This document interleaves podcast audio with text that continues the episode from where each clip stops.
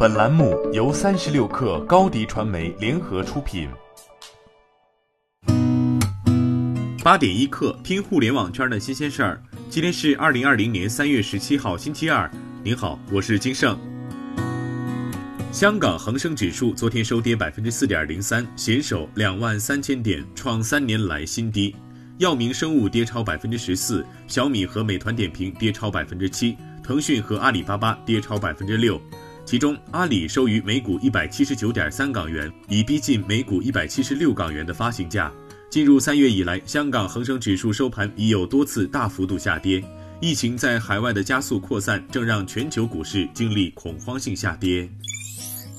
香港信报援引市场消息报道称，京东已与包括瑞银、美银在内的投行接洽，探讨赴港第二次上市事宜。报道称，京东有意最快在今年上半年在香港做二次上市，挂牌时间及集资规模需按市场情况而定。针对上述报道，三十六氪向京东方面求证，截至发稿尚未获得回应。蔚来汽车与小米集团昨天宣布合作，在小米手表上推出具备车控功能的蔚来 App。通过蔚来 App，用户可以在小米手表上，一是快速查看到车辆信息、行车状态、剩余续航和各零部件状态，还可对车门、车窗、空调进行远程操作，并且可以通过远程寻车功能，当车主在停车场找不到车时，触发连续的鸣笛和闪灯，帮助用户根据声音和光线找到车辆。李斌曾表示，蔚来汽车的商业模式建立在用户体验上。蔚来和其他造车企业最大区别在于，有的公司只围绕车去思考，但蔚来是把人放在第一位去思考。三十六氪获悉，天眼查数据显示，三月十号，北京宏泰企业管理集团有限公司成立，注册资本三亿人民币，公司经营范围包括企业管理、企业管理咨询等。法定代表人为宏泰基金创始合伙人盛希泰。此外，公司的股东中还包括了新东方创始人俞敏洪，俞敏洪持股百分之十一点一一，盛希泰则为最大股东，直接持股百分之六十。近日，马云开设了 Twitter 账号。马云发布的第一条 Twitter 表示，第一批运往美国的口罩和冠状病毒检测试剂盒已从上海起飞，祝我们在美国的朋友们一切顺利。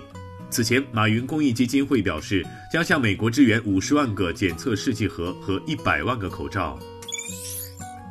淘宝直播五大樱花昨天首次上线，开播后三十万人进入直播间，超过去年整个赏樱季的游客人数。淘宝直播今年将联合飞猪，连续十天以多路信号、多个直播间全景呈现五大樱花。网友在淘宝 App 里搜索“五大樱花开了”，便可直达赏樱现场。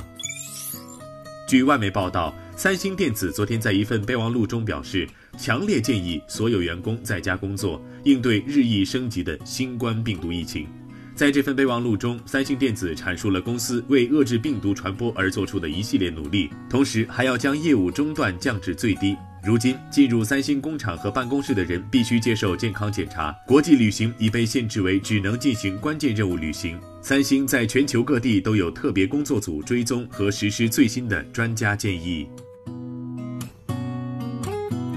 好，今天咱们就先聊到这儿。编辑崔彦东，我是金盛，八点一刻，咱们明天见。